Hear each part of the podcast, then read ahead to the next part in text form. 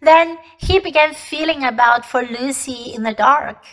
He had expected to find her in a few seconds and was very surprised when he did not. He decided to open the door again and let in some light. But he could not find the door either. He didn't like this at all and began groping wildly in every direction. He even shouted out, Lucy, Lou, where are you? I know you're here. There was no answer, and Edmund noticed that his own voice had a curious sound. Not the sound you expect in a cupboard, but a kind of open air sound. He also noticed that he was unexpectedly cold, and then he saw light. Thank goodness, said Edmund. The door must have swung open of its own accord. He forgot all about Lucy and went toward the light, which he thought was the open door of the wardrobe.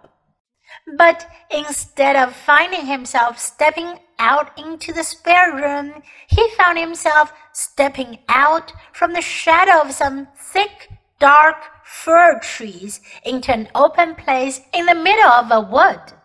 There was crisp, dry snow under his feet, and more snow lying on the branches of the trees. Overhead, there was a pale blue sky, the sort of sky one sees on a fine winter day in the morning. Straight ahead of him, he saw between the tree trunks the sun, just rising, very red and clear. Everything was perfectly still as if he were the only living creature in that country.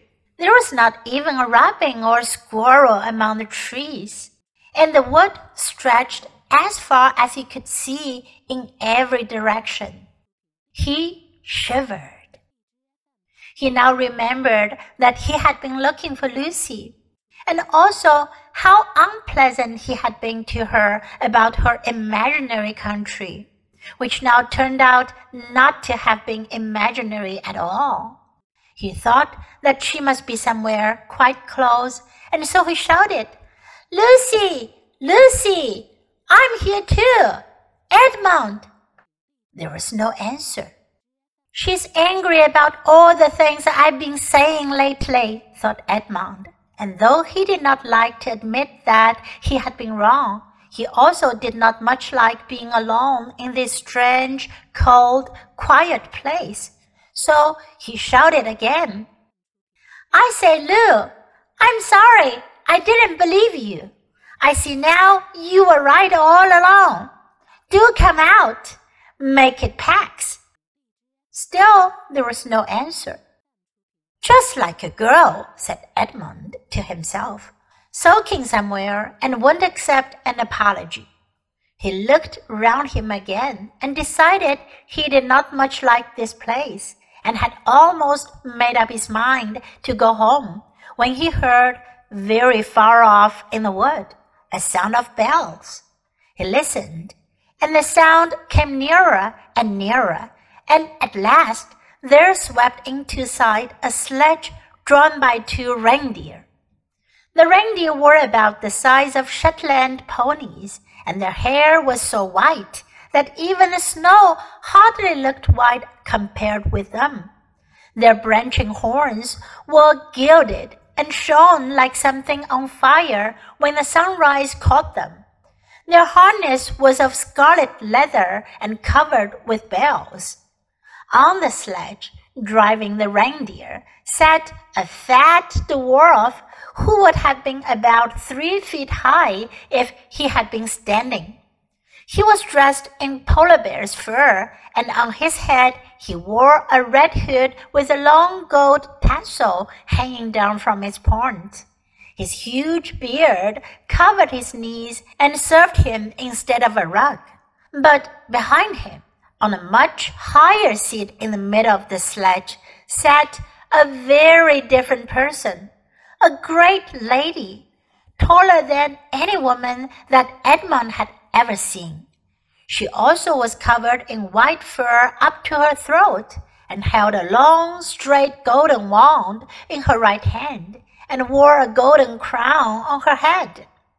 Her face was white, not merely pale, but white like snow or paper or icing sugar, except for her very red mouth. It was a beautiful face in other respects, but proud and cold and stern. The sledge was a fine sight as it came sweeping toward Edmund, with the bells jingling and the dwarf cracking his whip and the snow flying up on each side of it. Stop, said the lady, and the dwarf pulled the reindeer up so sharp that they almost sat down. Then they recovered themselves and stood champing their bits and blowing. In the frosty air, the breath coming out of their nostrils looked like smoke. And what, pray, are you? said the lady, looking hard at Edmund. I'm, I'm, my name's Edmund, said Edmund rather awkwardly. He did not like the way she looked at him. The lady frowned. Is that how you address a queen? she asked looking sterner than ever. I beg your pardon, your majesty. I didn't know, said Edmund. Not know the Queen of Narnia, cried she. Ha! You shall know us better hereafter. But I repeat, what are you? Please, your majesty, said Edmund. I don't know what you mean. I'm at school. At least I was. It's the holidays now.